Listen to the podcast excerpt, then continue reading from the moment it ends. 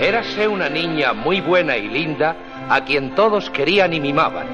Su abuelita la adoraba y constantemente la estaba haciendo preciosos vestiditos y hasta una caperuza de terciopelo rojo que siempre llevaba puesta y que la hacía encantadora, por lo que dieron en llamarla Caperucita Roja. Un día le dijo su mamá. Caperucita, hija mía, vas a llevarle a tu abuelita este trozo de carne y esta botella de vino.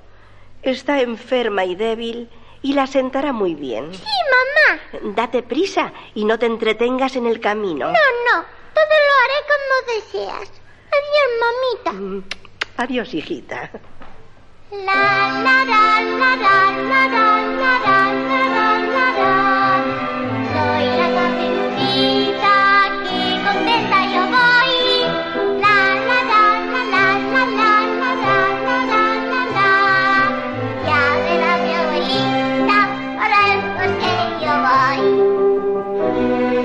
voy. Caperucita se fue alegre y contenta a casa de su abuelita, que vivía en el centro del bosque a media hora de camino. La la la la la la la la la la la la la Ya verá mi abuelita. Marchaba alegremente por el sendero cuando la salió al encuentro un feroz lobo. Pero como Caperucita no conocía su crueldad, no se asustó lo más mínimo al ver a la fiera. Buenos días, Caperucita.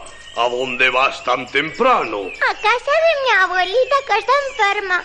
A llevarle esta merienda. ¿Dónde vive tu abuelita? En la casita de los avellanos, ¿sabes? En medio del bosque.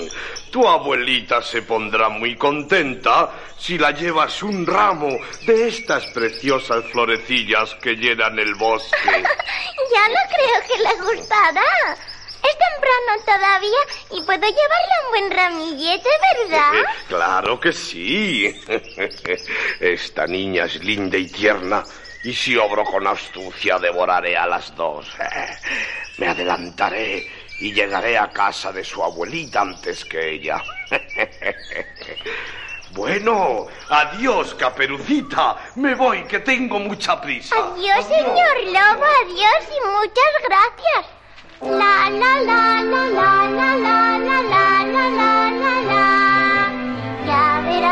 Y mientras Caperucita se internaba en el bosque cogiendo flores para su abuelita, el astuto lobo corrió a la casita de los avellanos.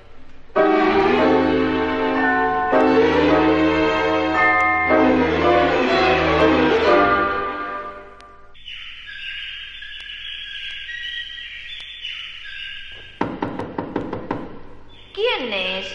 Soy Caperucita, que vengo a traerte carne y vino, abuelita. Ábreme la puerta. Alza tú misma la aldabilla. Estoy demasiado débil para levantarme.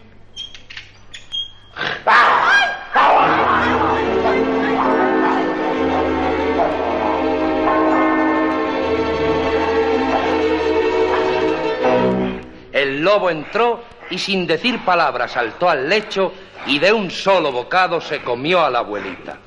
Se puso la ropa de esta y se metió en la cama.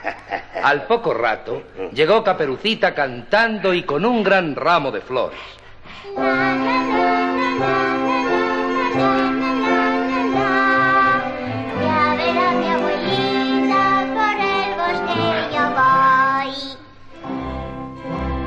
Al ver abierta la puerta se extrañó mucho. Entró, se aproximó a la cama y al ver tan rara a su abuelita, la dijo, ¡Uy, abuelita! ¿Qué orejas tan grandes tienes? Eh, son para oírte mejor, hijita. ¡Uy, qué ojos más grandes tienes! Son para verte mejor. ¿Y qué manazas tan grandes tienes? Son para acariciarte mejor, hija. Pero, abuelita, para comerte mejor.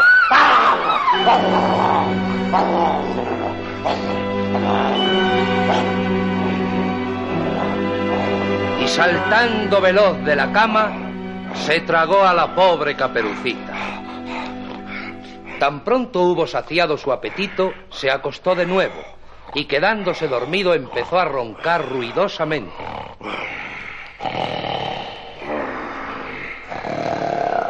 Cazador que pasaba por allí, al oír los ronquidos, pensó... ¿Cómo ronca la anciana?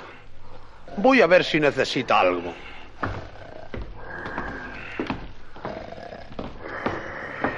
¿Cómo? ¿Eres tú el que roncas, viejo lobo? Ya has hecho otra fechoría, ¿eh? Hace mucho que ando buscándote y ahora me las pagarás todas juntas.